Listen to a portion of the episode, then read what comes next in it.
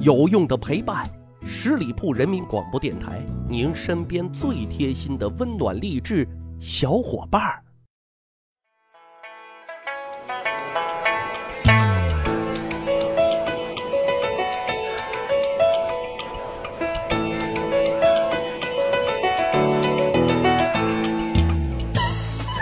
十里铺人民广播电台，趣吧历史，增长见识，密室趣谈，我是大汉。各位小伙伴，大家是否知道谁是整个帝王当中学历最高的帝王呢？李煜、宋徽宗？嘿，都不对啊！虽然他们都很有才情，其实历史上有这么一位皇帝啊，很了不得。他曾经啊获得过国家最高的学历，因为他曾经高中过状元。啊，最后更是非常勇猛的坐上了皇帝这宝座，成了学历最高的一代帝王，很传奇，也很励志吧？这谁呢？其实就是西夏神宗李遵顼。但是啊，这个传奇也告诉我们一个很残酷的道理，那就是啊，高学历不代表高能力。怎么讲呢？先说一个很有意思的现象啊，就是说隋朝虽然它诞生了科举制度，但是它却只有进士榜，那时候没有什么状元啊、榜眼啊、探花之分，所以到了唐朝的时候，才诞生了我国历史上第一位状元。嗯，谁呢？孙福家。说实话啊，那年代科举制的确是一个很伟大的一项制度创新啊，为国家呢选拔了一批批的优秀人才。很多少数民族建立的政权，那也是在效仿的啊，开创了科举制度。那今天呢，主人公所在的国家，当时的西夏国就是其中之一啊。那时候的李遵顼，那可以算是根正苗红啊，那是作为西夏的皇室宗亲啊。根据史料记载，他呢不仅是博览群书，而且还能写得出一手好字。在公元一千二百零三年的时候啊，在这个西夏国的科举考试当中啊，李遵顼一举夺魁，成为了状元啊。可以说，作为皇室宗亲的富二代哈，能够取得这样的成绩，应该说的确是相当了得了啊。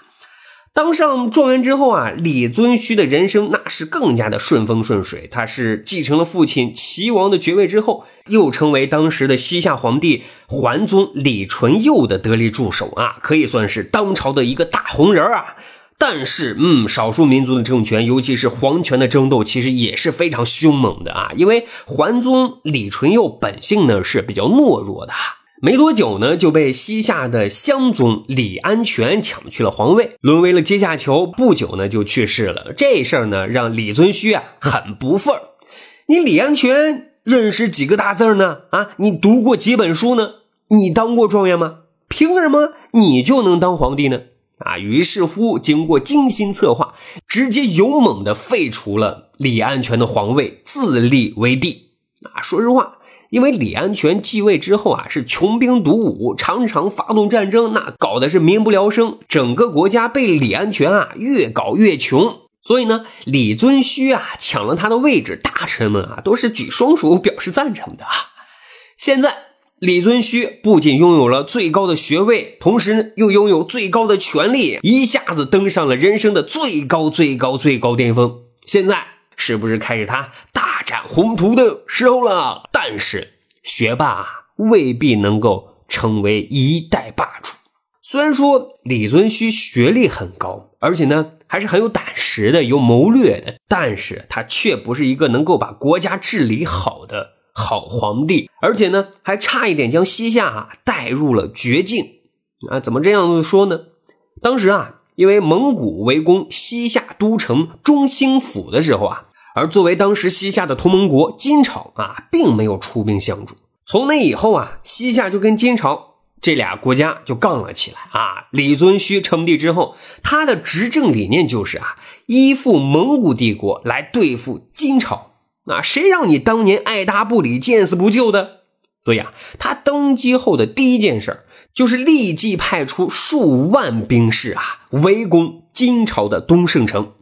要说啊，金朝皇帝金宣宗那也是一个火爆脾气啊，被李遵顼惹怒之后啊，他也决定要痛击西夏。这下李遵顼派兵来攻打他，他随即就派出大军去援救东胜。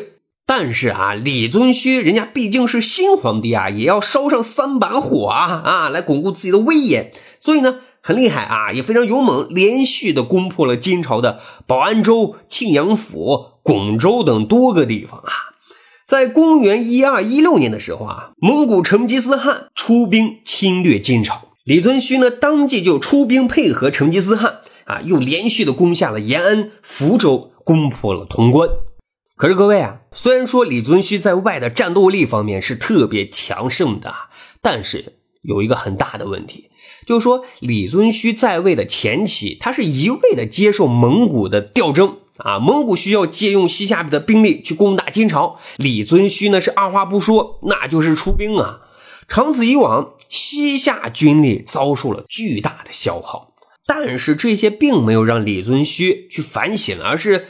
更加激起了他的这种野心和战欲，继续发动这些战争，导致西夏的百姓啊是民怨四起。所以呢，李遵顼啊依附蒙古国来攻打金国的这种政策啊，其实是遭到百姓的反对的啊。同时呢，在他的统治阶级内部也有不少反对的声音，其中还包括他的太子李德任啊。有一次，李遵顼就派自己的太子李德任出兵抗金，李德任就说了一句。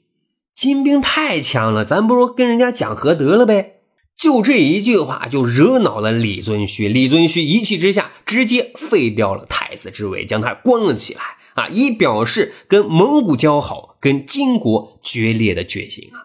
虽然说李德任因为反对自己父亲出兵攻击而被废掉了太子的位置，但朝中啊仍然不断有臣子站出来来反对李遵顼。最后啊。李遵顼实在也没办法，这压力是太大了啊！后来就勉强，还真的哈就拒绝了蒙古的一次出兵的请求。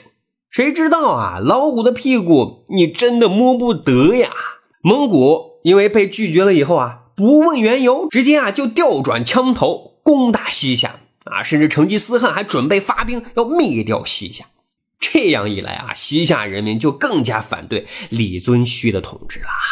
李遵顼啊，还落了一个两边都不是人的结局。哈，最后啊，李遵顼在蒙古的威逼以及国民的骂声当中，传位给了第二个儿子李德旺啊，成为西夏历史上唯一的一个太上皇。他的结局怎么样呢？结局还算善终，病逝而亡，享年呢是六十四岁。好，简单总结一番啊，就说啊，这个李遵顼。作为历史上唯一的一个状元皇帝啊，他没有能够将他的锦绣文章振兴他的国家，反而是放纵了自己的这种好战欲，这才一步一步的将西夏国啊推至了这个灭亡的绝境啊！